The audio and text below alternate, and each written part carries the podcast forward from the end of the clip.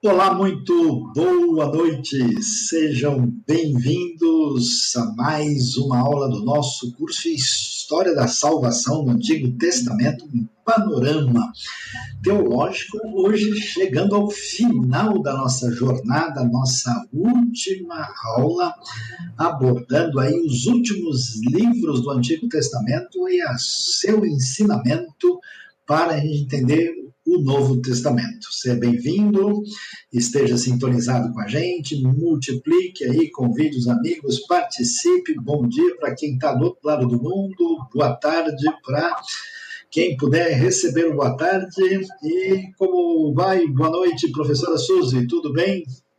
Boa noite, sejam bem-vindos e aproveitem os últimos momentos né, dessa aula é, falando da história da salvação no Antigo Testamento, né? Não é o Apocalipse, mas tem algo parecido, né, Sayo? Então é isso aí, sejam bem-vindos e vamos começar então a nossa aula hoje. Vou compartilhar aqui com vocês.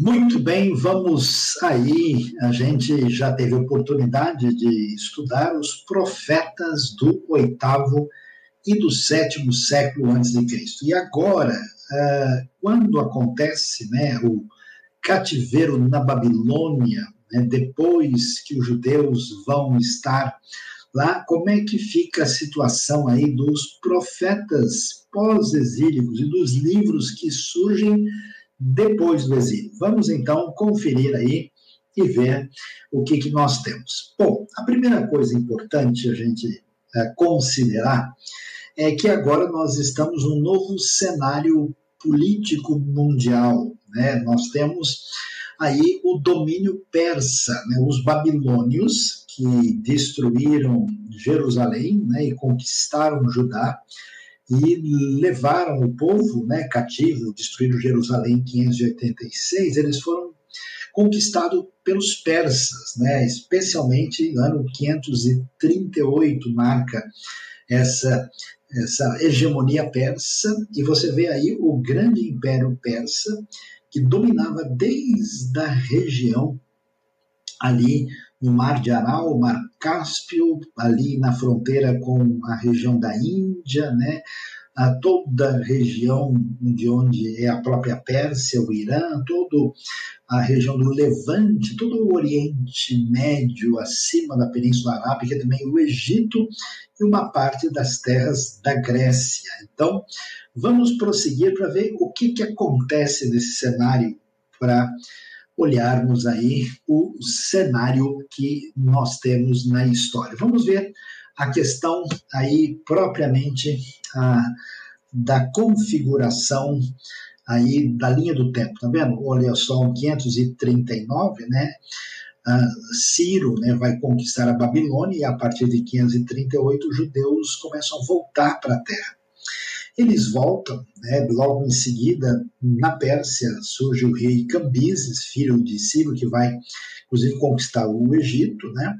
E nesse retorno vai acontecer a reconstrução do templo, né? O templo que vai ser reconstruído aí, vamos dizer, entre 520 e 516, são 70 anos da destruição até a reinauguração do templo, né?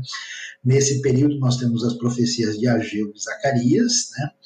Na Pérsia, temos uh, Dario Ristapes, né? e no período de Xerxes, eles acabam invadindo a Grécia nas guerras contra os gregos, né? E vão depois é, estar aí na sequência com o rei Artaxerxes. Nesse período, nós temos na sequência aí os livros né, desse período pós-exílico. Nós temos lá Esther, né, que a gente viu aí ah, na, na, na, linha do tempo, né, temos ah, também Esdras, Neemias, Malaquias e primeiro e segundo Crônicas, aí no, no, no gráfico do tempo ainda, né, é, e olhando ah, aí nesse contexto quando nós temos aí o retorno do povo no segundo momento na época de Esdras ainda e depois um terceiro retorno na época de Neemias. E aí o que é que a gente vê na sequência nesse contexto dos profetas pós-exílicos. Né? Em termos dos profetas, nós temos os chamados doze profetas menores, três deles são desse período pós-exílico dos séculos 6 e 5 antes de Cristo, que são Ageu, Zacarias e Malaquias. Qual é a diferença? A diferença é que o texto é escrito não no ambiente da invasão assíria, não da invasão babilônica, não, mas no período persa. A cultura persa é diferente, é uma cultura dualista, é uma cultura que vai, é, vamos assim dizer, provocar uma explicação da revelação do Deus único, Deus de Israel, diante desse cenário. Então, nós vamos ter algumas características diferentes nesses livros. Né? A teologia bíblica do Antigo Testamento, essa história redentiva, ela responde a questões e perguntas dependendo do contexto onde isso está acontecendo. Não tem como você dar uma resposta para uma pergunta que não foi levantada.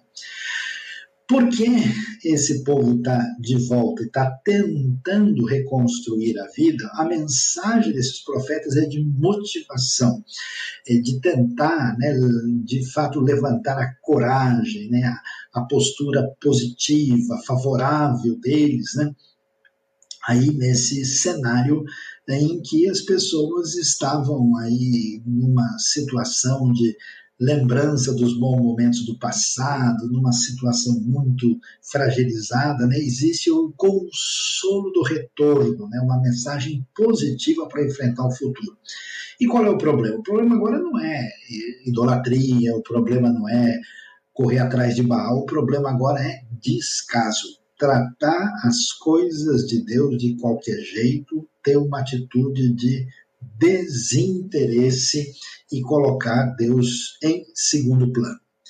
Prosseguindo, o que é que a gente vai ver? Né? Então chegamos aí ao profeta Ageu. Vamos ver né, o que é que o profeta Ageu pode nos apresentar né, na sua caminhada aí. Ageu, um nome que significa né, é festivo, é esse profeta que é da mesma época de Zacarias, né? E o que, que a gente vê? Isso, uma palavra de encorajamento no momento difícil que é necessário reconstrução para esse povo de Judá que está desmotivado.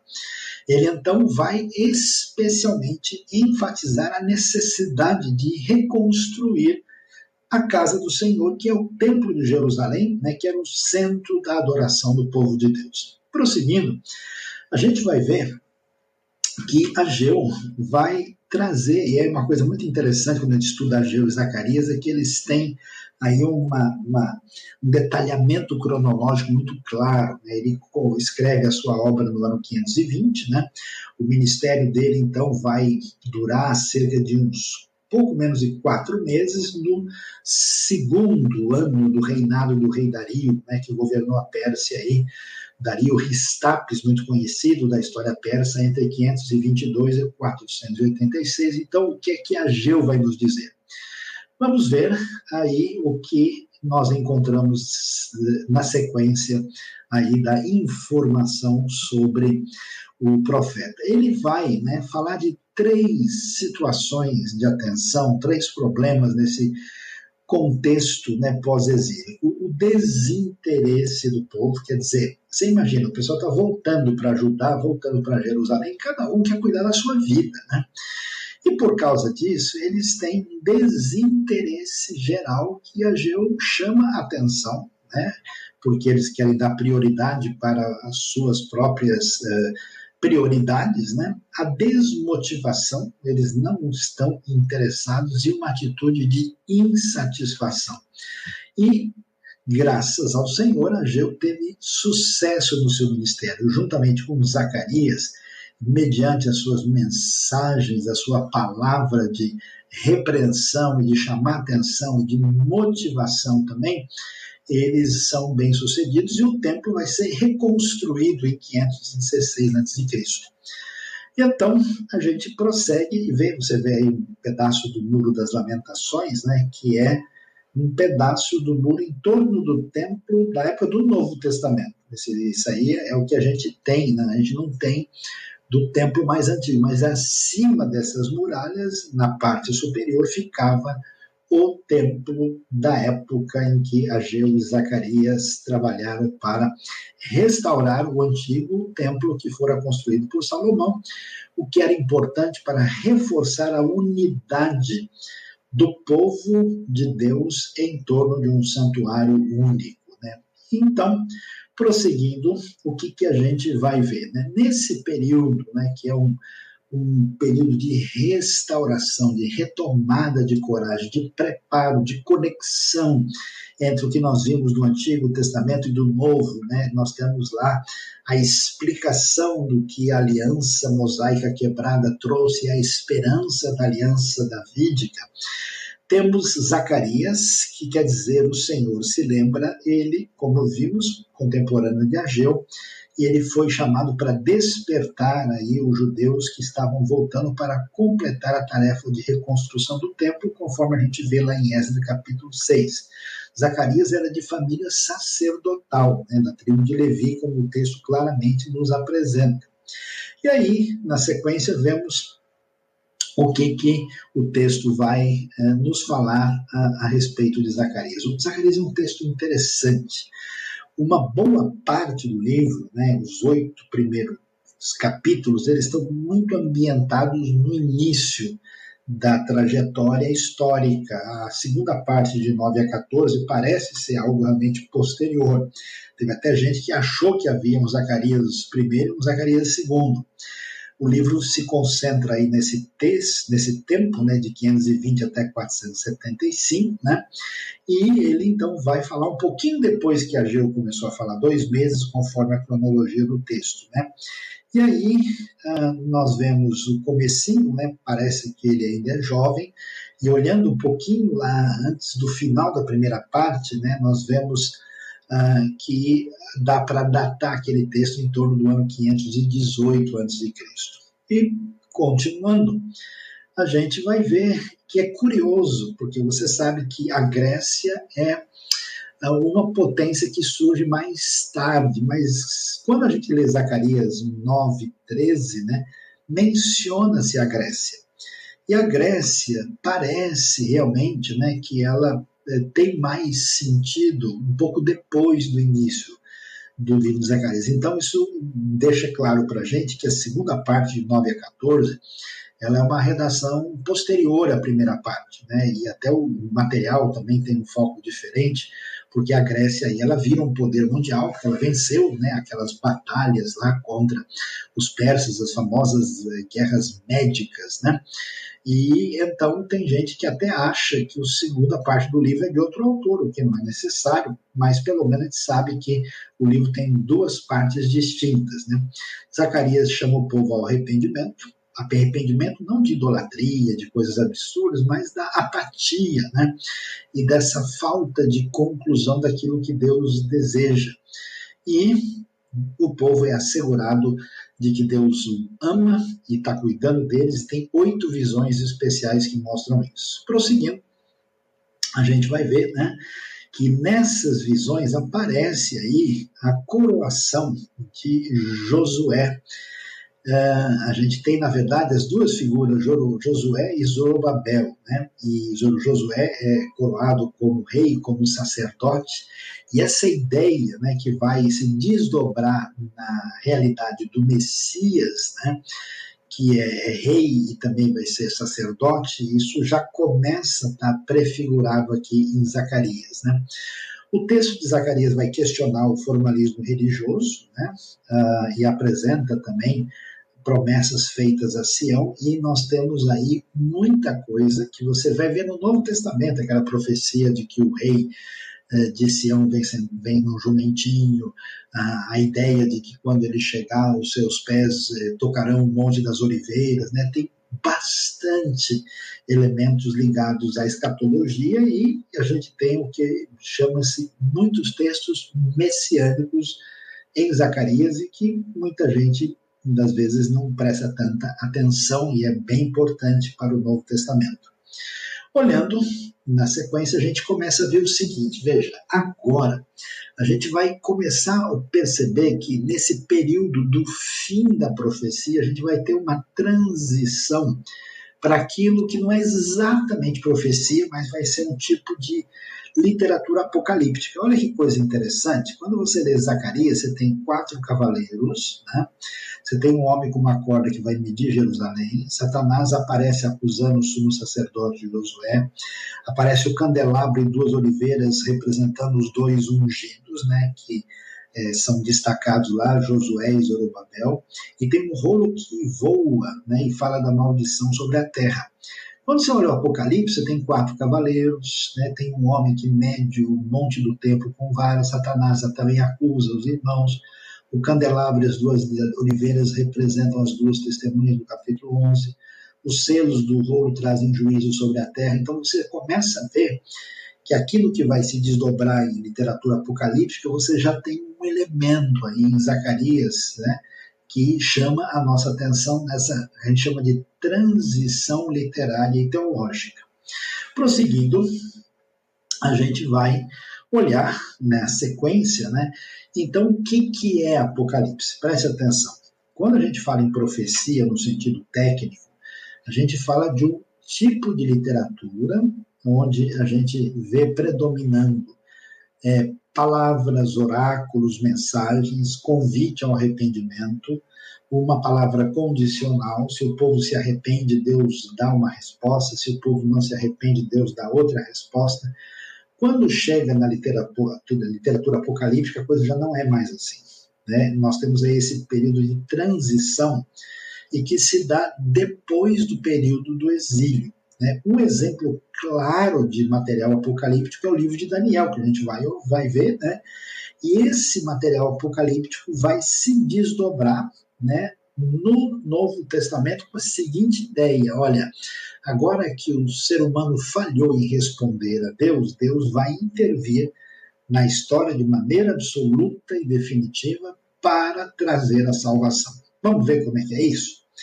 Olhando na sequência, a gente vai ver né, o que, que temos aí. Olha o que, que o Apocalipse focaliza. Ele mostra Deus como o Senhor da história, quer dizer que as ações humanas, os poderosos estão debaixo da mão de Deus, por isso que você tem uma, uma história assim mais ampla, né? E essa ideia que vai ser um fundamento do pensamento hebraico, né? Exatamente a ideia de que a história caminha por um ponto final, um ponto teleológico, com a vitória da ação soberana e poderosa de Deus. E, de fato, vai ser uma maneira é, principal de entender a realidade à nossa volta, que vem da Bíblia e vai marcar a história, inclusive, da filosofia mais tarde. Né? A fé que Israel tem em Deus não é uma fé só do povo de Israel ela é né, uma fé que tem um caráter universal. Por isso que o Apocalipse ele faz o quê? Uma interpretação da história universal. Não só de Judá, ou de Jerusalém, ou do povo de Israel, não. Ele vai fazer uma leitura de toda a realidade mundial e dizer onde se encaixa a ação divina de redenção e de juízo. Né? E nisso você tem o grande enfoque da esperança messiânica, aquele por meio de quem o Senhor vai trazer o seu reino pleno para que uh, haja uma vitória plena da parte do bem e de Deus sobre o mal. E aí nós vamos ver que esse elemento apocalíptico, claro, vai ter o desfecho em Cristo. Né? Esse desfecho vai ser feito em Cristo, vai acontecer né, fortemente aí, tanto com a vinda do reino em Cristo, como no próprio livro do Apocalipse mais tarde. Uh, olhando para Daniel, que vai ser um livro explicitamente apocalíptico, né? Ele muito jovem, segundo o próprio livro, ele vai para Babilônia, né? 605, ele vai viver mais de 60 anos. O livro quer dizer Deus é meu juízo, que mostra já uma direção e ele tem uma fidelidade, uma fidelidade incondicional ao Senhor. E que a gente vai ver na vida dele e dos amigos de Daniel. Né? Isso é importante porque a gente pensa que tudo foi perdido, né? mas não é o caso, mesmo que Judá tenha sido destruído e o templo tenha caído, aqueles fiéis mantêm-se em aliança com o Senhor. Aí, o que, que a gente vê na sequência? O livro vai, então, cobrir os dois reinos poderosos, né, que são a Babilônia e o Medo-Persa, e vai focalizar algumas figuras. Nabucodonosor, que é o conquistador né, de, de Jerusalém, Belsazar, que já entra aí ah, nesse momento em que a Babilônia vai perder o reino, Dario, que é o Dario Ristapes, e o Ciro, que é o grande Ciro, que é inclusive elogiado na Bíblia, inclusive, por exemplo, no livro de Isaías. E então, indo adiante, o que, que Daniel vai mostrar para a gente? Né? O livro ele é tão complexo que a gente lendo o livro, a gente tem a impressão nítida mesmo que ele é do final do século VI. Né? Mas tem alguns estudiosos muito mais detalhistas, exigentes, eles acham que, pelo todo o detalhamento, que Daniel é posterior. Alguns vão até longe demais, querendo colocar no terceiro, no segundo século antes de Cristo, que para mim é um pouco além do razoável, né? O livro de Daniel vai mostrar que o Deus de Israel, o único Deus, na verdade, é o contrário que a gente imagina, que a Babilônia domina o mundo, ele tem controle sobre todas as nações e tem o domínio sobre elas e sobre elas no eixo da história. Como é que é isso? Vamos ver? Nós vamos observar isso nos sonhos do rei da Babilônia, quando nós temos a, a, a, não só né, o sonho da estátua, né, como também dos animais, né, quando você tem aí a, a estátua com cabeça de ouro, tórax de prata, né, o abdômen de bronze as pernas de ferro e depois barro misturado com ferro, você pode observar que nós temos uma referência, né? Tem a datação aí de todos os eventos importantes e cada um dos monarcas envolvidos, mas a gente claramente observa né, que cada parte da estátua mostra uma construção humana, que é uma construção do perfil, vamos assim dizer, idólatra, numa espécie de. O raciocínio da Bíblia é muito nítido né, em mostrar o seguinte: que ah, o que aconteceu não tirou o controle de Deus sobre a história, porque Israel deveria ser um testemunho para as nações. Mas Israel falhou nesse testemunho. Então parece que tudo se foi. Quando essa falha de, de Israel acontece com a queda de Judá e de Jerusalém, nós temos um domínio ante Deus, pagão, mundial, inclusive sobre Jerusalém, que é exatamente ah, vamos dizer, demonstrado por meio de uma estátua, que é uma estátua idólatra, totalmente contrário àquilo que é a orientação divina. E aí você pode ver o eixo da história, tá vendo? O cativeiro, na sua, vamos dizer, definição absoluta, começa no ano 586, né, quando cai Jerusalém, né, com a de Nabucodonosor. Depois tem outro rei que não é mencionado aí no meio do caminho, que é o Nabonido, né? Depois vem aí Belsazar, e aí você tem o Império Neobabilônico, que é, ao mesmo tempo, a cabeça de ouro e também aí o leão com asas, que aparece na outra visão que está no capítulo 7. Depois você tem o Império Medo-Persa, que é essa. Depois, então, temos o Império Medo-Persa, né, que é exatamente esse tórax de prata, e esse urso com as costelas. Né? E aí nós temos esse período, quando o povo volta, né? primeiro o retorno com Zorobabel, né? E nesse período com Ageu e Zacarias tem a reconstrução do templo, né? a época primeiro de Ciro, depois de Dario, depois vem uma segunda leva, na época de Esdras, em 458, Nesse período também se dá o livro de Esther, e o terceiro, para reconstruir os muros de Jerusalém, é Enemias, em 444, já na época de Artaxerxes. Aí temos a Pérsia. E depois, os outros não são definidos. Vamos ver, então, próximo slide para olhar com atenção mais nitidamente do que é que nós estamos falando. Ah, aqui, é, é, esse quadro tem uma interpretação de perfil milenista, né, que quer dizer que o desfecho dessa derrubada da estátua envolve a chegada do milênio do rei Messias, pode ser uma grande possibilidade, mas essa questão não está fechada, é uma questão aberta no campo da teologia, da escatologia. Mas veja só que, sem dúvida, nós temos a terceira parte da estátua, uh, que tem a ver com o Império uh, helênico, né? O, a expansão grega. E veja que é interessante que você tem esse leopardo que tem quatro cabeças e quatro asas. Por quê? Porque o Império de Alexandre dividido vai ser dividido em quatro partes. Duas delas vão ter uma importância né, para Israel, que é exatamente o domínio que acontece na Síria e no Egito. Né? Nós vamos ter os chamados Seleucidas e Ptolomeus. Uh, e depois, é curioso isso, você tem as pernas de ferro. E, paralelamente, na visão do capítulo 7, aparece a fera terrível, aquele animal uh, absolutamente mais assustador, que tem a ver com o Império Romano.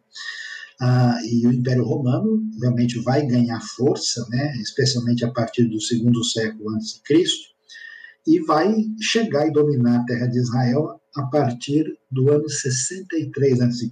Por isso que é muito difícil o pessoal querer dizer que esses textos só podem ter sido escritos lá na época, né? Por quê? Porque não tinha como eles anteciparem né, o Império Romano. Na verdade, não tinha como o pessoal antecipar o Império Romano, né? Uh, voltando lá no nosso Império Romano, que aparece aí, né? nesse período, e aí você tem uma pedra lançada, sem o auxílio de mãos humanas, ah, sobre esse império que é a mistura de barro com ferro nos pés, que é a mistura de Roma com as outras nações, o que vai acontecer depois da queda de Roma, e a gente tem assim uma mistura desse mundo romano com outras nações, que a princípio marca a cultura da Europa, e depois a cultura do Ocidente, de certa forma, a cultura mundial, quando a pedra, que é a invasão do reino de Deus, que tem a ver com o Messias, com Cristo, for lançada, e ela então uh, se tornar vencedora, ela derruba essa estátua, que é esse governo humano perverso, ela destrói aquilo que é o, vamos dizer, a expressão desses animais, para que o reino de Deus se manifeste plenamente. Então, o Apocalipse é essa visão de intervenção divina na história para estabelecer o seu reino e os seus propósitos que não conta com arrependimento do ser humano, mudança de cenário, como era na literatura profética. E é nesse cenário que a gente vê esse final aí uh, desses textos do Antigo Testamento. Mas nós vamos ter mais alguns livros interessantes nesse cenário que são importantes. E agora, então, a professora Suzy vai entrar para comentar essa.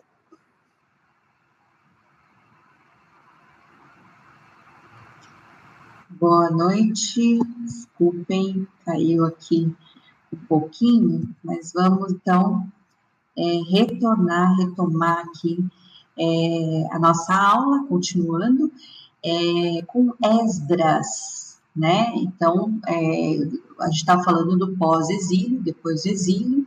Esdras foi um dos que voltou aí depois e ele já traz é, principalmente essa ênfase na fidelidade de Deus. Por quê?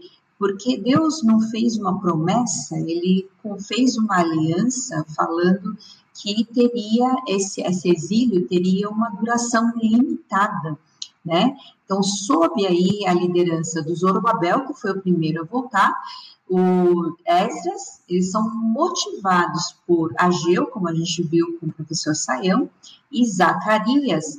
O povo, então, volta para ajudar para reconstruir o templo do Senhor, né? Então, a fidelidade de Deus aqui é contrastada com a infidelidade do povo, né? Então, lembram-se que Deus, ele promete, ele garante toda a promessa, toda a aliança que ele fez, mas o povo, ele não só é, é, foi infiel, mas ele continua sendo infiel em muitos, muitos momentos.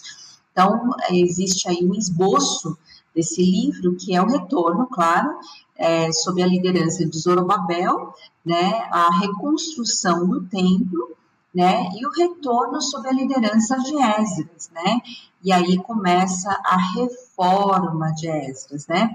Então é importante aqui lembrar é, que logo depois Neemias volta e aí tá, tem uma é, imagem da reconstrução do templo, do, dos muros.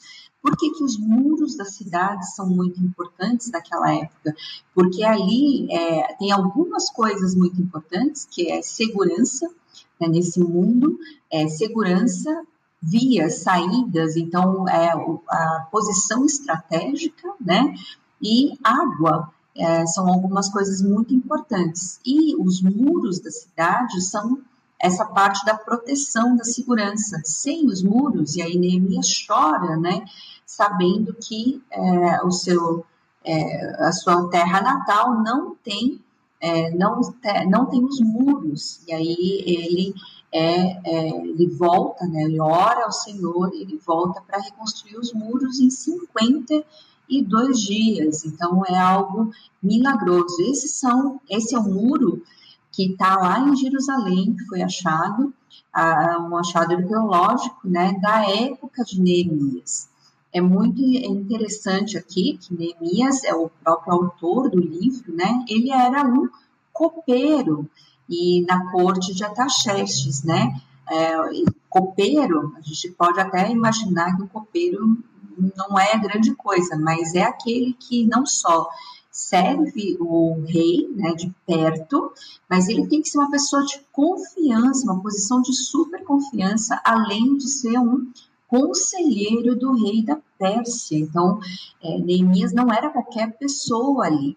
Neemias foi usado por Deus para liderar esse povo numa época de reconstrução da nação, depois do retorno da Babilônia. Então, o livro deve ter sido aí escrito né, na segunda metade do quinto século antes de Cristo.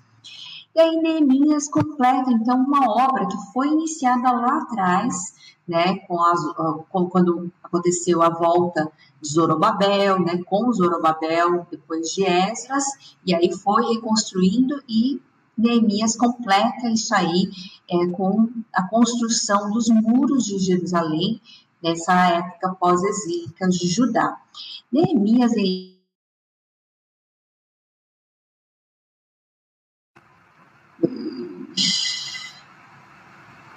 Neemias ele enfatiza o lado prático da vida. É interessante porque ele pode ser usado aí como é, uma das pessoas, é, como um, um exemplo de liderança.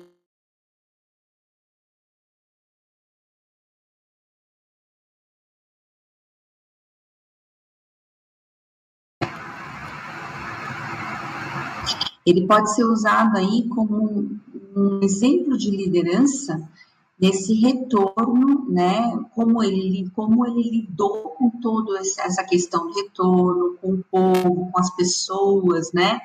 Com a dificuldade que ele encontrou. Então, ele é um motivador, né? Um livro assim muito relevante para hoje em dia. Né, mostra essa questão da liderança espiritual autêntica. Ele foi um motivador e ele pode trazer isso para hoje em dia, para a gente, né? Então, a primeira parte do livro, que é do capítulo 1 ao 7, discorre, então, aí sobre a tarefa as lutas que ele enfrentou, né, a, na construção do muro de Jerusalém. A segunda parte do livro, né, fala sobre a renovação da aliança e do avivamento espiritual do povo. Então, mostra um outro momento. E a última parte é ver o povo, então, é, restaurado na terra de Judá e renovado por um novo começo com seu Deus. É interessante isso. Com Deus tem sempre essa esperança de renovação, de recomeço, né? E aí a gente pode ver um outro livro interessante, que é o da é, é, é Esther, né? Fala aí da rainha Esther, né? A rainha Esther é interessante porque era uma moça, né? É uma órfã judia, né? Estava vivendo lá na Pérsia e pela sua beleza, né? Por, por caminhos assim inexplicáveis de Deus, né? Ela se torna a esposa do rei? Assuero é, identificado aí como Xerxes I, né? Que sucedeu, lembram-se do Dario, Dario I, em 485 a.C. E aí ele governou o Império Persa por 20 anos. Então, essa história é, se dá num período de quatro anos, mais ou menos, tá? Iniciando aí no terceiro ano do reinado de Xerxes.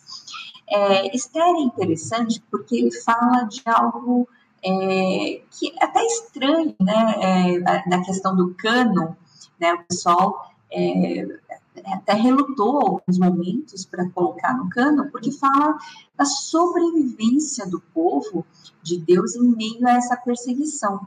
Mas é, aí nesse momento que acontece o oficial real, Amã, ele queria acabar com os judeus, aniquilar os judeus, todo mundo conhece, mas Esther aí se arrisca né? Arrisca a vida e salva o povo, né? E Amã é enforcado. Mardoqueu, que é o primo, tio, né? É, é o líder, né? Dos judeus no Império, ele torna-se então o primeiro é, ministro aí da Pérsia, né? Essa famosa festa até hoje é muito é, comemorada, né? Instituída nesse momento, comemorando o quê? A libertação dos judeus. Então, é, é como Deus cuidou, como Deus preservou o seu povo é, nesse momento tão difícil de dominação persa, né? Esther, então, fala do heroísmo de uma moça, uma moça bonita, uma moça que, assim, aparentemente não tinha é, o que acrescentar no sentido né, espiritual, né? Mas não menciona em nenhum momento o nome de Deus, falando que Deus é que agiu, né? Deus é que fez, né? E o autor é, desconhecido, né? Então, Esdras e Mardoqueu foram sugeridos aí como autores e foi escrito na época, assim, por volta de 465 a.C.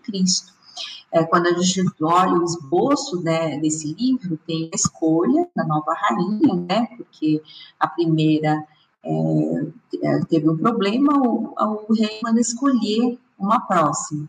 O rei é o salvo de uma conspiração, né, o plano contra os judeus aí, como é que é formado esse plano, o Mardoqueu, que é honrado, né, a mãe enforcada, os judeus são salvos. Então, aparece aí a festa do Purim, né? Como é a festa aí, como é que ela é, é comemorada hoje, né, em Israel, hoje, é, o pessoal se é, fantasia aí, com bastante é, alegria, né, falando aí da preservação desse povo. E lembrando um pouquinho de primeira e segunda crônicas agora, porque a gente não sabe exatamente, mas provavelmente aí essa obra foi feita lá no final do século V a.C. É importante a gente lembrar porque Crônicas ela traz uma forma diferente de contar a história, né, de uma maneira bem positiva. O último fato aí registrado no final de Segunda Crônicas é o decreto de Ciro. Lembra-se do Ciro? Rei da Pérsia, que permitiu o retorno aí dos judeus para ajudar em 538 a.C., né? Mas a última pessoa mencionada é Anani, né? Nascido aí entre 425 e 400 antes de Cristo, tá? É, esse livro provavelmente é um só, né? Primeiro e segunda crônicas não era dividido, e aí essa perspectiva positiva para um povo que está retornando, está desanimado, eles não conhecem esse Deus do jeito que os antepassados conheceram, né? Então é um povo aí que não está conseguindo caminhar por conta própria, não tem esperança, e aí ela vai trazer: olha, esse é o Deus que agiu, né, nos seus antepassados, é, em toda a sua história, e agora vai agir, está agindo na vida de vocês, né? Então, aí lembrando de Primeira Crônicas, que é composto de genealogias, né? Mostrando exatamente isso. A linhagem de Davi, lembram-se que a coisa mais importante aqui tratada nos profetas é justamente aquela aliança feita com Davi, que é a aliança é, falando que nunca mais deixaria de faltar aí, deixaria de ter um é, rei da linhagem de Davi. E segunda Crônicas descreve aí, então, o reinado de Salomão e os, os outros, né, 20 reis de Judá. É, primeira Crônicas, então, vai de Adão até a morte de Davi, né, como a gente viu, e Segunda Crônicas mantém o foco principalmente nos reis, né, falando exclusivamente aí da uh, história de Judá, que é esse momento mostrando como Judá ia ser restaurado, e é o que ele mostra aqui, a gente vê nos profetas, né? É, consolando essa nova geração, olha, vocês não estão sozinhos, esse Deus continua agindo assim como agiu na vida dos seus antepassados, mas é, mostrando uma forma positiva disso acontecer, né? Então, ele não descreve aí alguns fracassos, né, que a gente pode ver. E aí a gente vê, então, a história de Malaquias, né? Foi sugerido aí que o livro é anônimo, né? E que Malaquias, o meu mensageiro, seria um é, pseudônimo aí de Esdras, mas é, é, razoável aí considerar que Malaquias é o autor, seja o autor, né? Malaquias, ele foi contemporâneo lá de Neemias, que a gente acabou de falar, né? Na época do último retorno aí do exílio, né? O livro, ele foi escrito entre 430 e 420 a.C., né? E a falta aí de menção de, é, de um rei ou de fatos, fatos históricos né, identificáveis, torna aí é, a datação bem mais complicada de definir, né? É, a Malaquias também salienta esse amor imutável de Deus pelo seu povo, né, e é o foco principal, mas ao mesmo tempo mostra o profeta, ele, ele né, briga, confronta principalmente o desdém, é, essa arrogância, né, essa falta de gratidão, né, a ingratidão dos sacerdotes, né, é, e o do povo também, né, então a arrogância, esse desdém dos sacerdotes pela lei e essa decorrência disso para o povo também, que o povo ele eles traziam é, ofertas todas com problemas, né? Eles é, não queriam, não, não traziam nada bom para Deus, né? No momento, eles tinham perdido é, é a, a, assim a reverência, o amor, a gratidão a Deus, mas eles continuavam aí fazendo o culto pelo culto, né? Eles entregavam por entregar mas na, é, sempre com defeito, com problema, o que era de pior para eles, né? Então, depois também, é, Malaquias, então, critica essa prática do divórcio. É interessante que pensar nisso, que no momento ali, né, naquele, naquela época, os judeus eles estavam abandonando suas mulheres para se casarem com mulheres, às vezes muito mais novas, né, pagãs, né?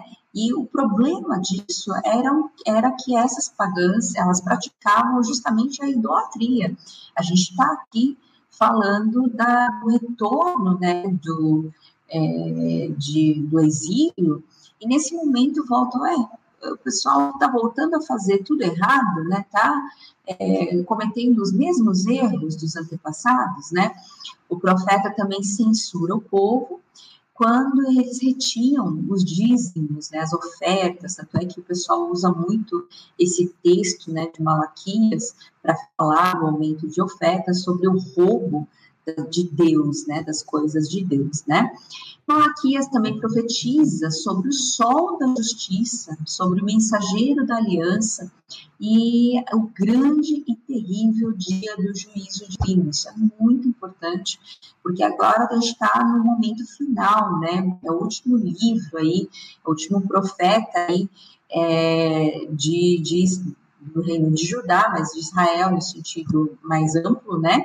Quando o justo será recompensado e o ímpio, então, castigado. Cada um vai ter aí o que merece, né? Vamos dizer assim, né? Vai ter a recompensa final. E, finalmente, ele, então, exorta o povo a observar as leis dadas a Israel por Moisés. Então, vamos voltar lá né? Aquela aliança que foi feita, né, lá no Sinai com Moisés, lembram-se que Deus vai ser o Deus de vocês e vocês devem seguir as leis, devem obedecer ao Senhor, né, e viver essa vida santificada, né? E promete a vinda do Messias, né? O seu precursor é, Elias é, e do seu precursor Elias, né? É, essa declaração conclui então o final aí do Antigo Testamento. Então lembram-se aqui, olhando aquela linha né, do tempo, aquela linha cronológica, é, tem aqui o retorno, né?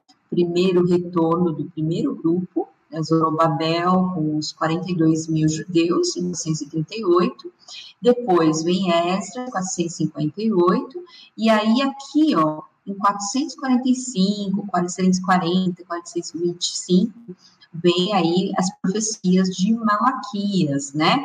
E aí tem aqui, é, é, lembram-se que 520 tinha as profecias de Ageu e, e Zacarias, tem os, o terceiro momento, o terceiro grupo, Neemias, e aí sim é, essas profecias. São as últimas, e aí vem os 400 anos aqui de silêncio, né? A partir do final de Malaquias, né? Quando até João Batista, e aí vem Jesus Cristo para finalizar tudo aquilo que o professor Saião trouxe aí para gente falando da questão messiânica, dessa espera messiânica, nesse momento vai se definir esse, essa expectativa messiânica de uma maneira mais forte, né? E aí Jesus Cristo vem, claro, de uma forma subversiva, trazendo é, mudanças nessa forma de paradigmas, né, dessa, dessa expectativa, mas ele já inaugura, então, aquilo que é, os profetas estavam falando do juízo final. E aí que a gente vai ver no Novo Testamento, né? Vocês também têm a história da salvação no Novo Testamento, que vocês podem acompanhar em seguida, né? É, estudando um pouquinho mais aí sobre essa questão na continuação. Bom, professor Saião está aí com a gente nesse outro momento, para a gente poder falar. Saião? Opa, Suzy, tudo bem? De volta aqui. Vamos aí passar Saião? ao momento das perguntas e respostas. Tá conseguindo ouvir, não? Alô, alô, alô. Está tendo um pouquinho aqui de problema com a conexão. É, talvez tentar uma outra conexão. Alô, alô. E vocês alô. podem, então, é, fazer as suas perguntas, mandem as suas perguntas aí é, pelo chat, né? Que hoje é o último momento, pelo menos, para falar dessa questão aqui da história da salvação no Antigo Testamento, né? Então, peço aí que vocês mandem as suas perguntas, né?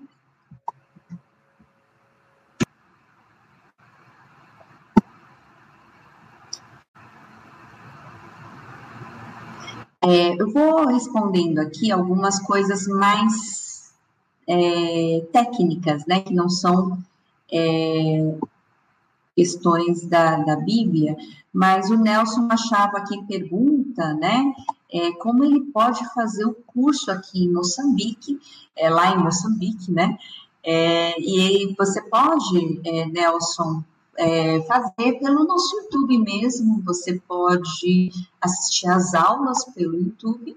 Se você desejar os materiais e os. É... Professor Saião? Alô, alô, tá ouvindo? Oi, agora tá tudo bem. Então, se você desejar, Nelson, é, os materiais e o certificado, você faz lá o, a inscrição pela Teológica br tá? Você entra lá no Cursos Livres, né? E ali você vai ter todo o material e as, o certificado, ok? É, vou aguardar aqui o professor Saião conseguir entrar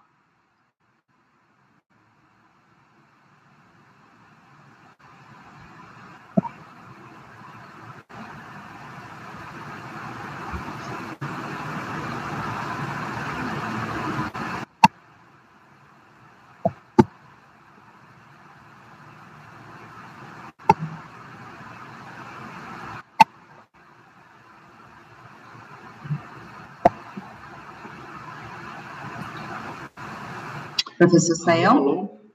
Oi, estamos ouvindo. Está ouvindo a gente?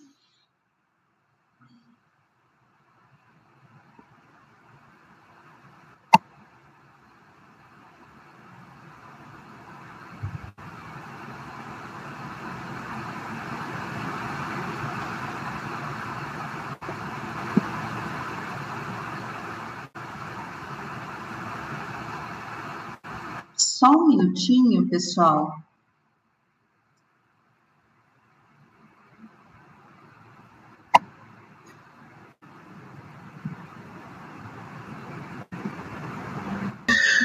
Alô? O senhor saiu, agora está ótimo. Agora voltou, que coisa complicada. Vamos lá, agora desculpa, temos problemas uh, dos, dos persas aqui que estão invadindo o computador. Está certo. Então, Rafael, então, temos muitas já. é, vamos começar aqui, então. É, o Wellington pergunta, né, sobre o Daniel, filho de Davi, com a, é, filho de Davi com Abigail, a Carmelita, né? Só que não tem. Ah, tá, aqui. É, é, é o profeta Daniel do exílio, ele pergunta, né? Não, não, de jeito nenhum. Né? Davi uh, tem um, um, reinado que vai uh, até o ano 970, né?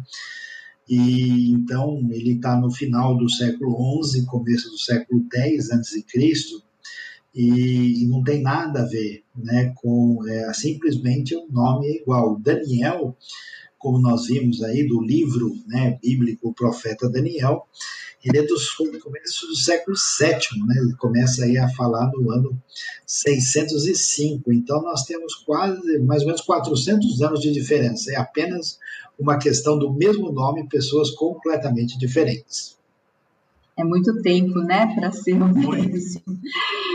É, agora, a Carol pergunta aqui, né, na, nessa organização, a gente sabe que a organização da Bíblia hebraica é diferente da que a gente tem, né? É, por que, que Daniel está nos escritos e não nos profetas? Será que eles não consideravam aí como profeta, né, dentro do pensamento hebraico?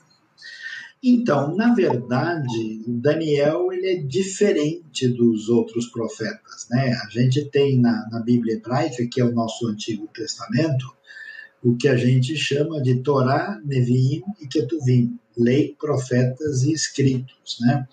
E o Daniel, uh, os profetas, né, são aqueles que trazem a palavra divina para levar o povo a tomar um posicionamento diante de Deus, né?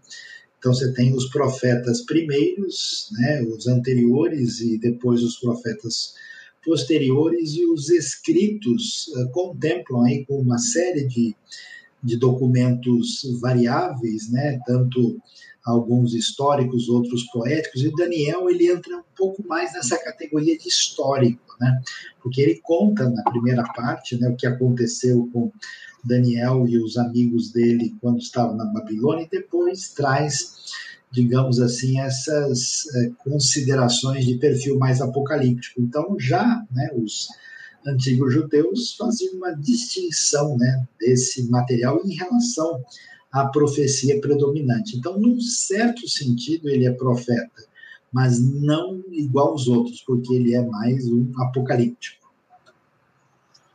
E realmente traz uma mensagem bem diferente, né? Agora, Sayão, a gente tem um problema aqui, né? Isaías 39, 7 fala sobre eunucos, né? Que os descendentes aí do rei Ezequias seriam levados para Babilônia e se tornariam eunucos. Será que Daniel era um desses? Olha, a, a gente é, não tem como confirmar esse detalhe específico, né? Uh, no tempo do Ezequias, né, uh, quando os babilônios lá né, fazem uma visita né, e ele mostra as coisas lá, então existe a profecia, né, Ezequias vai é, terminar o seu reinado aí mais ou menos uns 70 anos antes da Babilônia começar realmente a ter força e poder no mundo antigo, né, e tomar o lugar dos assírios. Uh, e a gente sabe que isso de fato se cumpre. O problema é, é que a palavra hebraica para eunuco, ela às vezes quer dizer eunuco, eunuco mesmo, né, que faz parte de um indivíduo que está ali é, sob uh, o domínio de um monarca, né?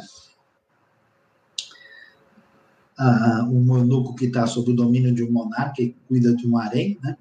e um eunuco que não é eunuco, é uma espécie de auto-oficial. Não há sinais nítidos de que Daniel está nessa condição, né? Uh, porque foram levados muitos para lá e possivelmente outros poderiam estar envolvidos nessa condição. O texto não sinaliza explicitamente que Daniel deve ser é, visto nessa condição. Sim. É, o, a Rosa aqui agradece né, pelo ensino da IBNU, que é muito marcante. É, aí ela fala sobre essa questão dos números, né? Os números são muito marcantes. E essas questões, essa questão das semanas de Daniel, Sayão, como aí é, todo mundo né, fala dos últimos é, eventos, eventos dos últimos tempos, e como é que a gente pode entender essa questão? Então, uh, na verdade, em Daniel 9, versículo 24 em diante, o texto vai dizer o seguinte, que já que o povo né, é, foi dominado pelos estrangeiros, né, é, em uma palavra profética em relação ao futuro, diz que 70 semanas estão determinadas sobre o meu povo.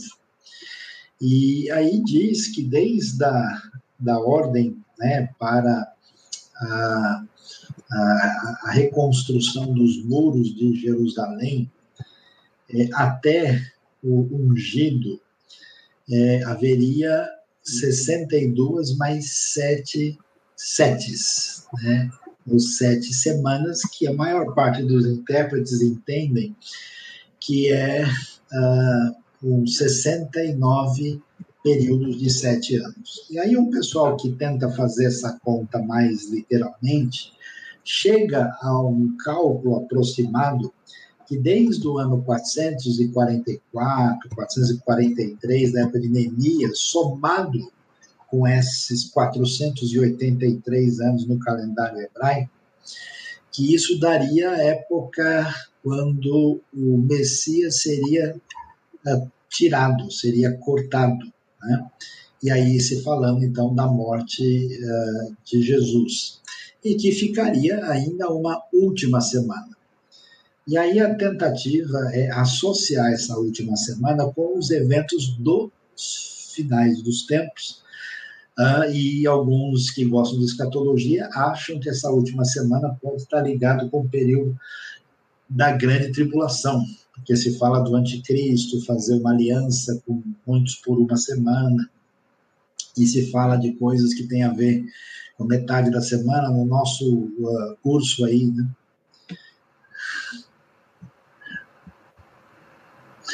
No nosso curso de Apocalipse, né, a gente tem um, um, um, material lá que a gente olha isso com mais detalhamento, quando se fala de 42 meses, 3 anos e meio, 1.260 dias, né?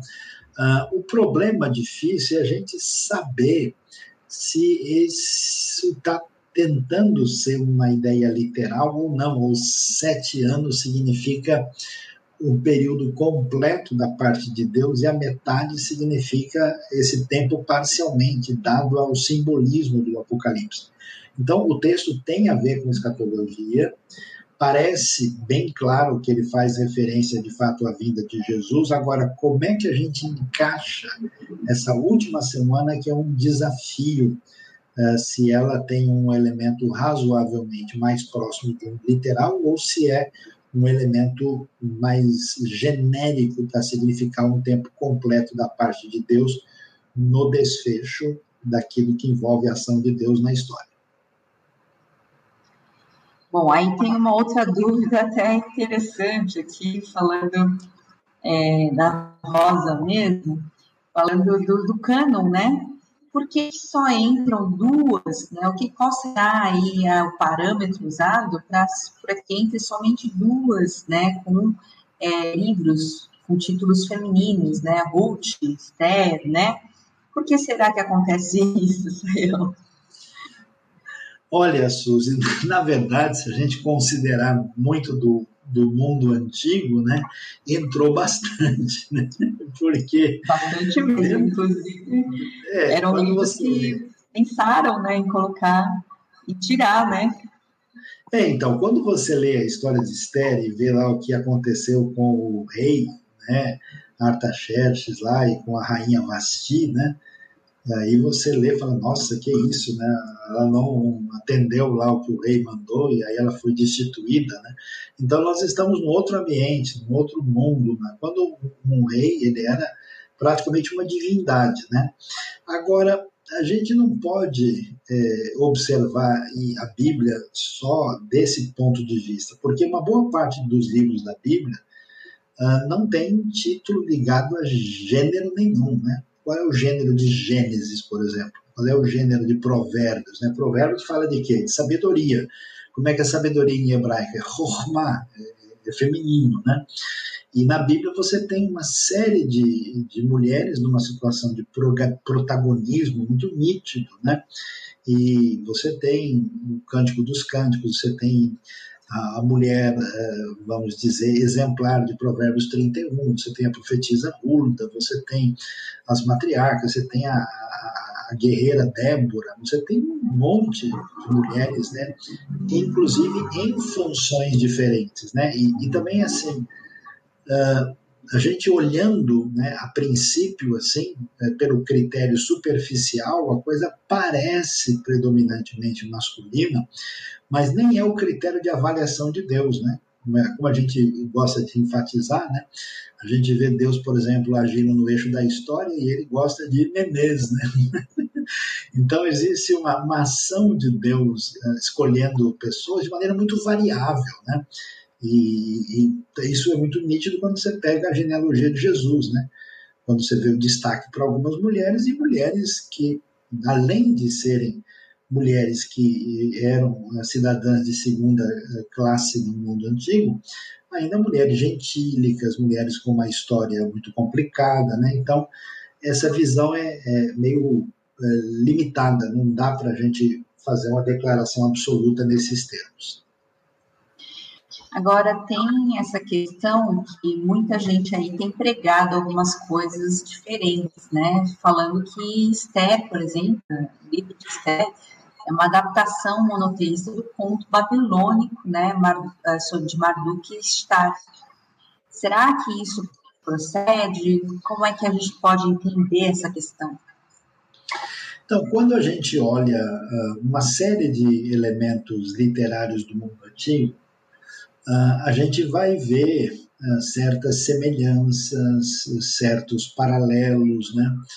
E aí depende um pouquinho, muito do, do, de como a pessoa enxerga a realidade. O pessoal que tem, digamos assim, uma visão um pouquinho que a gente pode chamar mais liberal, eles vão dizer exatamente isso, que os judeus conheciam a história, né? Marduk parece com Mardoqueu, Estar parece com Esther, né?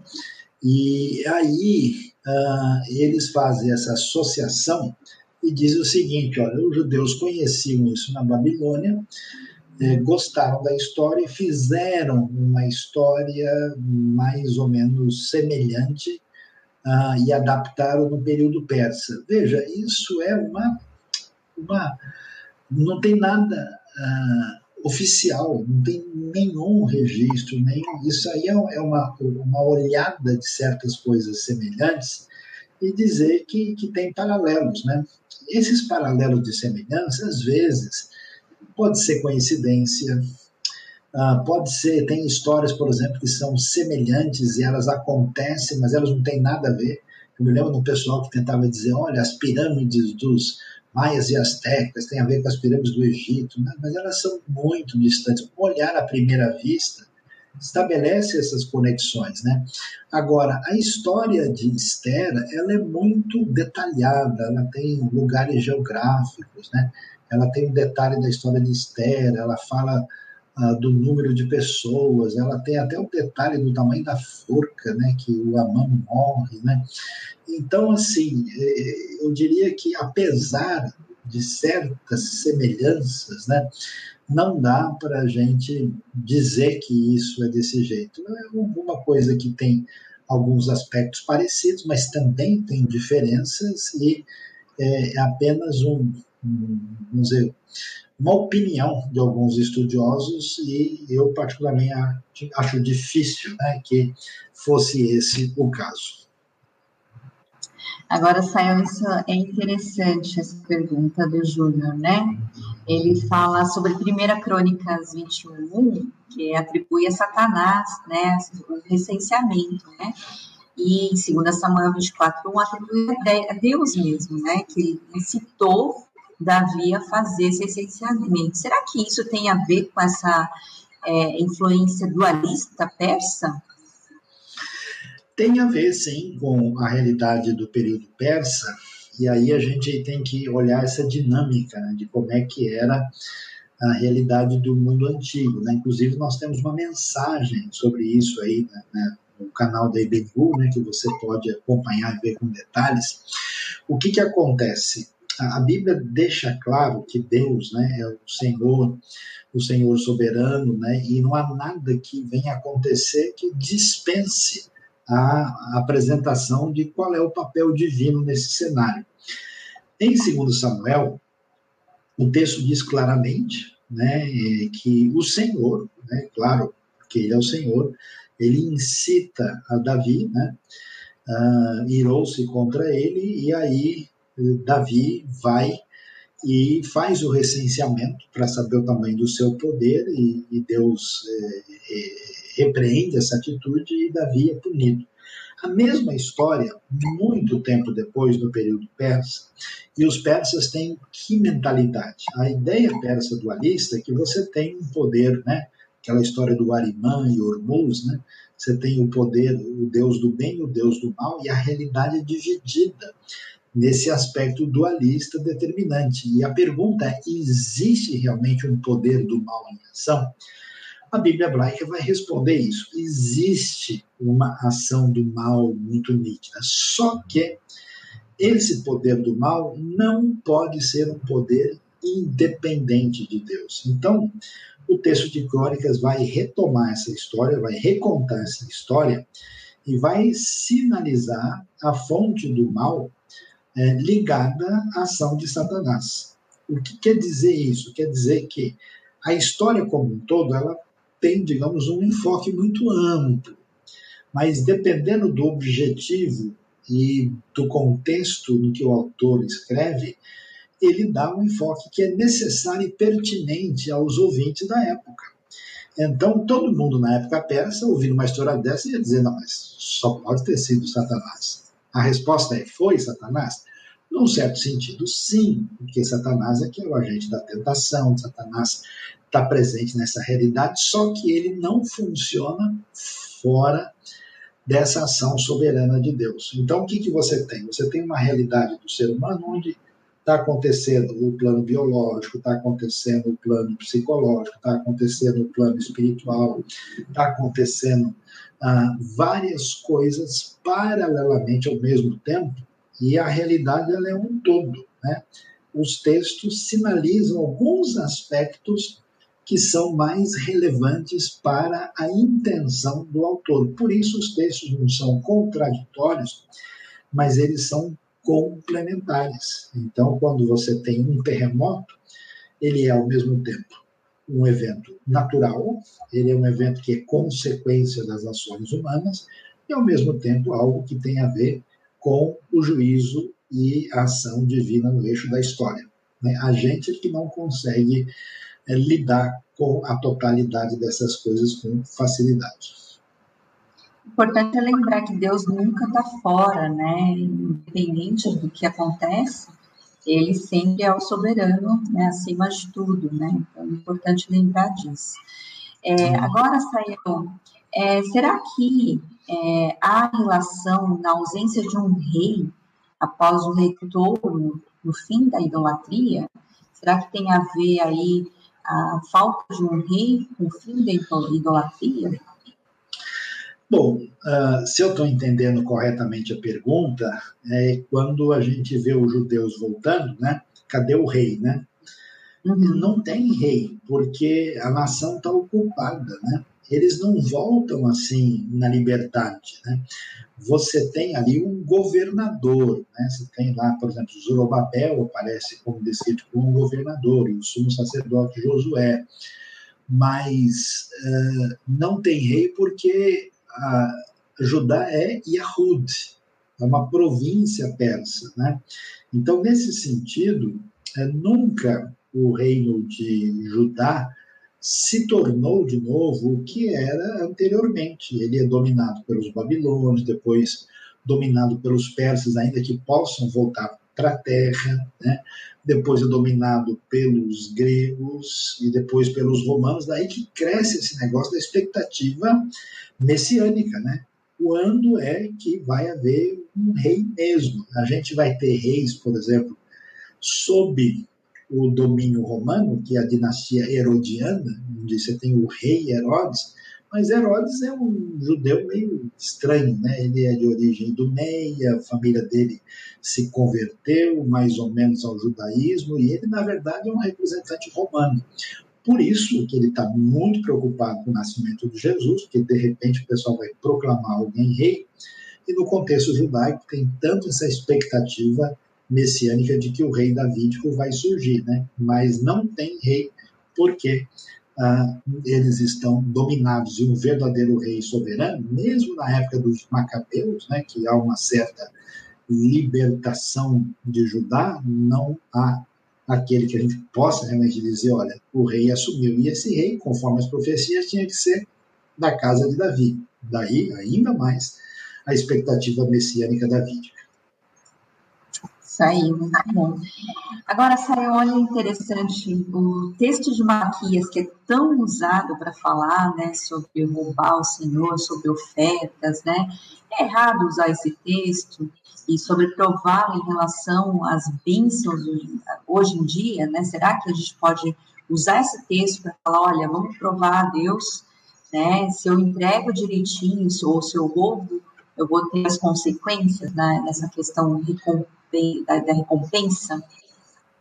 a questão não está uh, no texto em si, porque o texto mostra exatamente essa situação quando as pessoas estavam priorizando né, a sua própria vida, o seu próprio conforto e, consequentemente, não estavam interessados em, em trazer né, nada.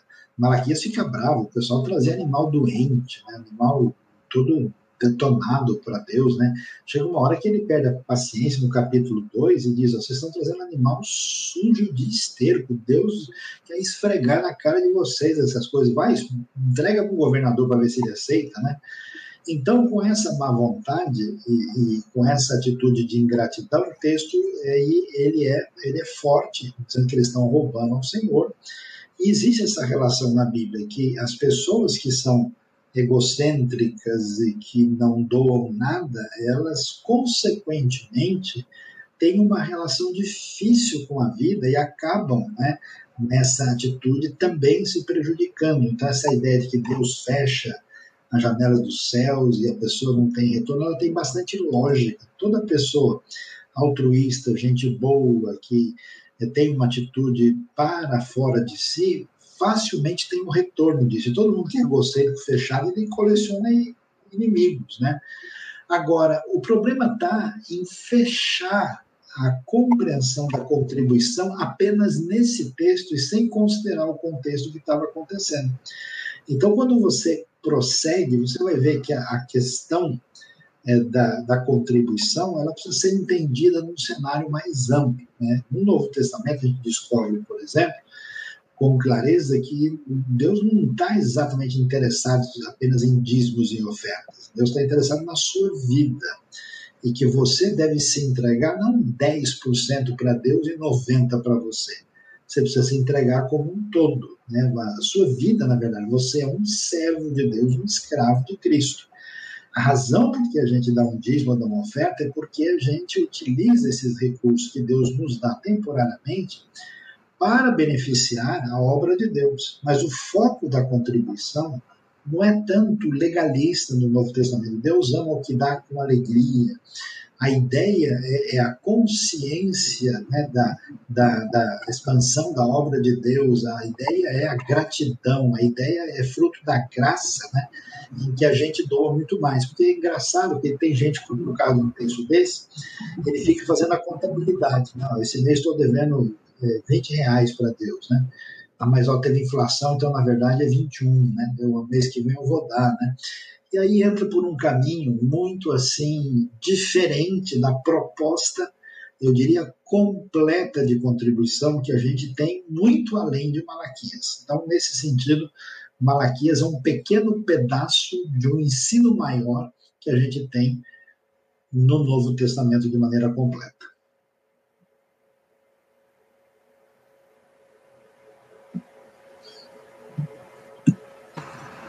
Não pode pegar o texto e achar que é tudo, né? É importante. Agora, Sayon, tem como saber aí se na época de Daniel, quando ele estava lendo aí o bolo de Jeremias, qual parte do texto que já estava aí compilada, né? Se a, já havia algo como um conjunto de livros já considerados sagrados nessa época? Olha, é, é, difícil a gente determinar isso, uh, porque uh, o texto lá não tem né, elementos muito nítidos assim para uh, nos dar detalhes a respeito disso. Agora, vale a pena observar que o Jeremias ele estava escrevendo né, o, o rolo, o manuscrito dele lá, na verdade através do Baruch, né, capítulo 45 vai uh, apresentar isso, e a gente vê que o rolo é, é queimado, né? É, e aí, uh, então dá para ver que essa atividade, né, ela já está é, definida. Daniel 9, 2, né, no primeiro ano do seu reinado, eu compreendi pelas escrituras, está falando da época do Dario, né, que é ano aí 522 a.C., compreendi, conforme a palavra do Senhor dada ao profeta Jeremias, que a desolação de Jerusalém iria durar 70 anos. É, é possível mesmo que ele tenha o, o rolo completo, porque o Jeremias, o auge da época dele, da sua ministração, foi ano 626, né? Jerusalém cai no ano 586, Daniel está. Então, assim, esse documento do Jeremias, você está numa época já da monarquia avançada, você tem escribas, né?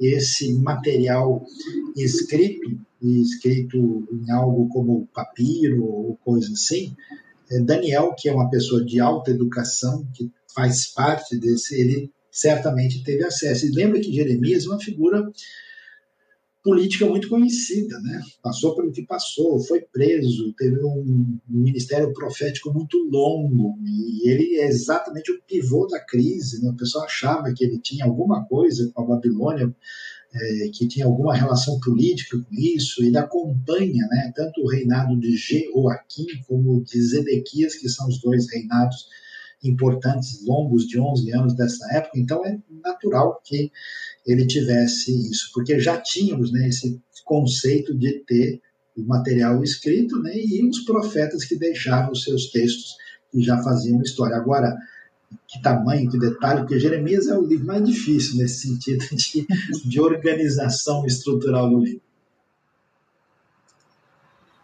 Tá certo. Agora, Saião, falando aí de fim dos tempos, Apocalipse, será que Malaquias, no finalzinho, ele fala sobre a segunda vinda de Jesus ou sobre a primeira? Né? É, aí ela pergunta, né, Simone pergunta, no caso, o papel desempenhado por João Batista. Então, o finalzinho de Malaquias vai né, dizer uh, antes do grande e terrível dia do Senhor, ele fala que vai vir o profeta Elias. Ele fará com que os corações dos pais se voltem para os filhos, os filhos para os pais, e do contrário eu virei e castigarei a terra com maldição. Veja, na visão dos profetas do Antigo Testamento, a, a vinda do futuro reino é uma coisa só ela não é separada, ela é vista é, como o quadro da intervenção divina, igual, por exemplo, a profecia de Joel, né? quando fala daquilo que vai acontecer, ah, só depois, no detalhe lá de Atos, que a gente vê que isso está separado. As indicações, né, antes que venha o grande e terrível dia do Senhor, é uma referência ao juízo último definitivo, mas antes disso vem aí João Batista, que explicitamente nas palavras de Jesus é João Batista, porque João Batista vem no espírito e poder de Elias. Né? Uh, algumas pessoas fazem uma ampliação desse Elias, por isso que a gente tem até uma música que o pessoal canta hoje, esses são dias de Elias, pregando a palavra de Deus, e ele vem, né? Tentando fazer uma associação direta por causa da continuidade do texto, né, que a terra será castigada, e por causa dessa uh, situação do, antes do grande e terrível dia do Senhor. Pode ser que haja um desdobramento, mas não há dúvida que o foco principal é na pessoa de João Batista. Agora, pensando um pouquinho ainda nisso, nessa questão, né? É, existe algum texto do Antigo Testamento que nos ajuda a entender essa questão da vinda do Messias, né, a segunda vinda, agora sim? É, se é uma. É, se, se, a gente tem que acreditar na pré-tribulação, pós-tribulação, né, ou não há tribulação, como é que é essa questão?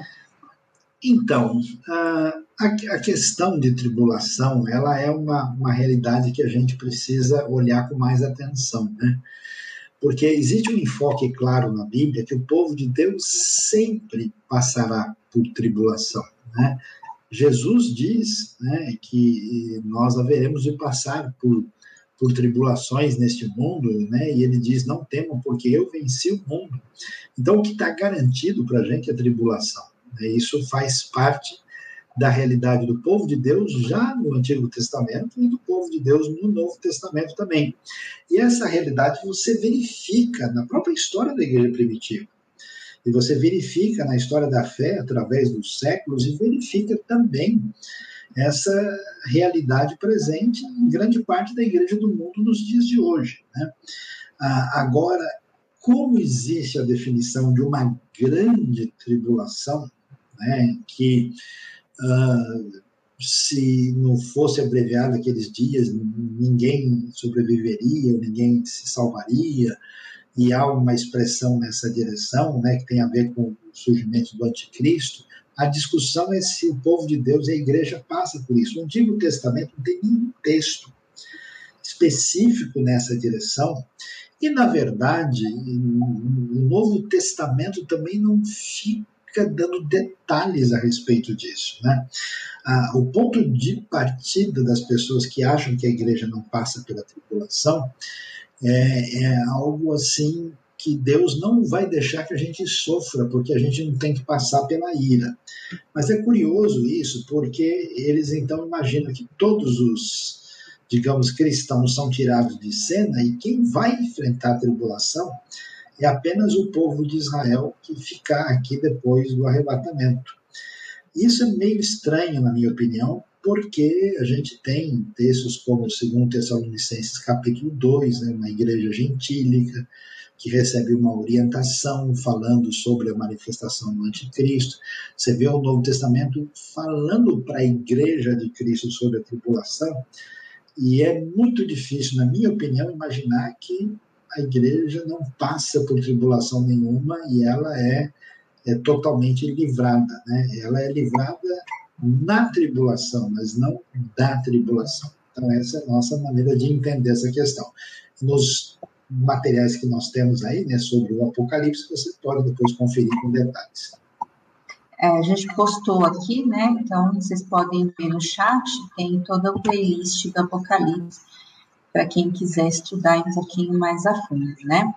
É, o Forrest Reis, ele pergunta, na verdade eu não entendi tão bem, talvez assim, é, durante o domínio medo-persa, o retorno do exílio, né?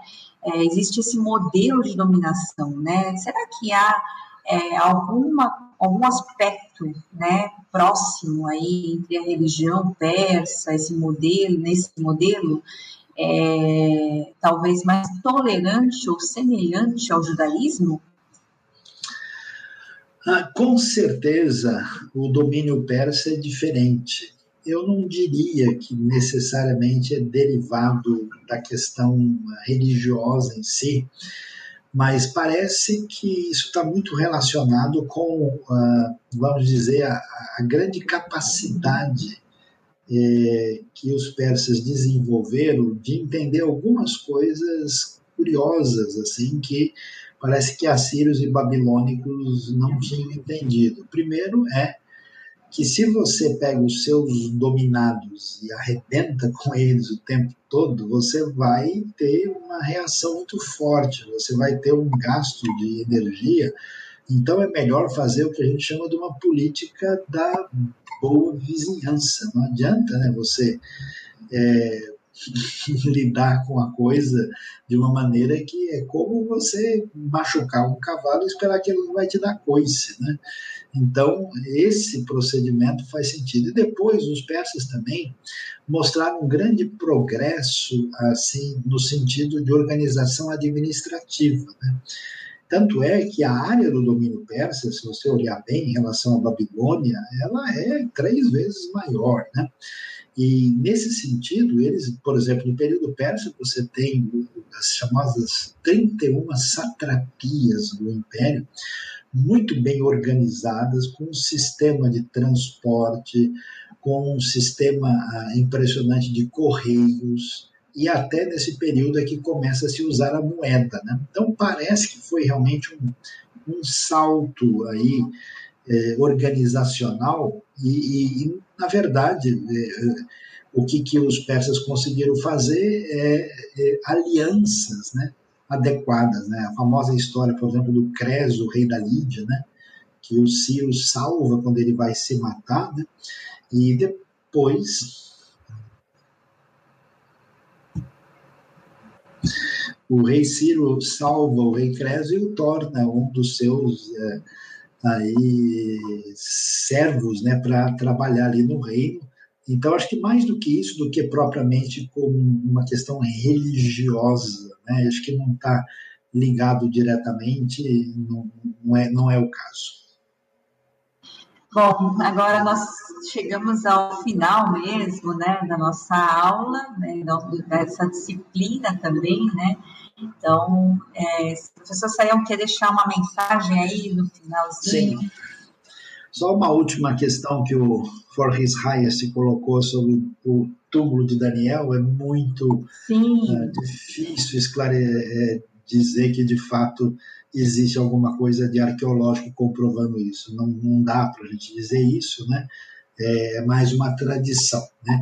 Mas a gente quer agradecer de coração, né, a presença de todos, aí a participação, aqueles que têm crescido aí no entendimento, né? E você é convidado, você pode divulgar esse curso, ele vai permanecer no nosso canal, né? A gente começa com disciplinas novas a partir de outubro, né? E aí tendo oportunidade de de estudar né, um pouco mais sobre a questão da pregação, né? E, e que mais mesmo, professora Souza? Que é a arte, a arte de pregar e comunicar a mensagem, né? Com o professor Saião e a equipe. E a gente tem a missão no mundo pós-pandemia. Então, pensando aí numa coisa mais até para frente, porque a gente ainda está na pandemia, né? Para quem não lembra aí, a gente ainda está na pandemia. Então, vamos pensar um pouquinho lá para frente, como é que essas mudanças vão trazer, como é que a gente faz missão em diversas áreas onde a gente está, né? Então, vão vir aí especialistas em várias áreas para falar é, é, sobre essa questão, né? Acompanhem a gente. Tá bom, muito obrigado, professora Suzy, obrigado aí toda a equipe BNU, obrigado você que está com a gente. Deus abençoe, bom descanso, bom fim de semana e fique conectado com a gente, com as nossas celebrações, nossos estudos e tudo que a IBNU disponibiliza para o benefício do corpo de Cristo. Deus nos abençoe, bom descanso. Deus os abençoe e compartilhe, né? É, inscreva-se, compartilhe esse material, porque isso pode abençoar muita gente que a gente não tem o alcance, mas vocês têm, né? Então compartilhe. Deus abençoe. Boa noite a todos.